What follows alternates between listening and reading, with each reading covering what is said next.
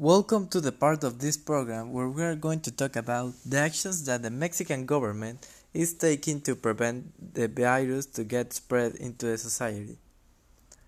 They are telling us to do the basic pandemic stuff, you know, like wearing a mask, not big reunions of people, taking a health distance from each other, that if you're sneezing you have to do like a kind of health sneeze where you don't affect other people surrounds you.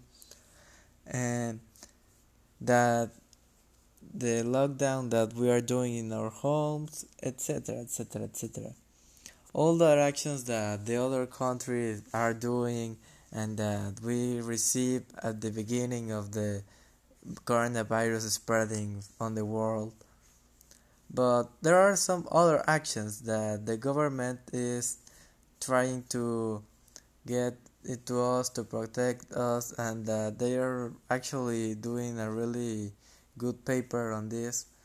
Uh, an applause to Lopez Gatell. Uh, the, the fact that they made a plan to attend into hospitals, so they divide into two types of hospitals the first one is the not coronavirus uh, attending people, and the other one is the well, the place where they attend people with coronavirus. This is a plan that the government is taking, so not all the doctors are in risk of dying of the coronavirus, and also the patients can be treated in two different hospitals so they don't get contact if they enter with a pneumonia and they end by coronavirus or something like that. So if you are sick, you don't have to be like afraid to go to a hospital because you can go to a safe one where there's no coronavirus. Apparently, because you never know where is going to enter this virus. But it is a really good idea. Another thing that the government is making is that the Marines are helping to treat this virus because uh, the hospitals that are special for coronavirus cases are all filled.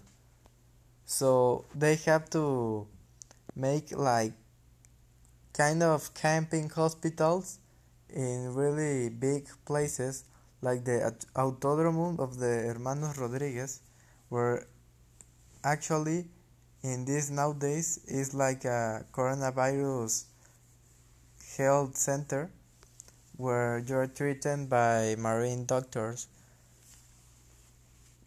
So actually so the army is helping to treat this virus too. And Another action that the government is taking is that they are telling all the let's say useless business to the country.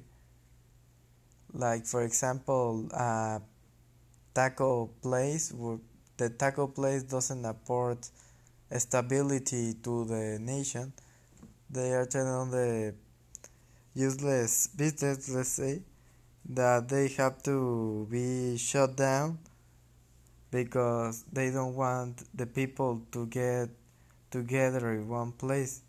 And all the establishments that are functional for the government for example the hall the notarías the juzgados all that things are with their doors open nowadays, but they have to take like health things to do, like lines of one meter of distance, all the employees wearing masks, no more than I think are 10 employees or something like that.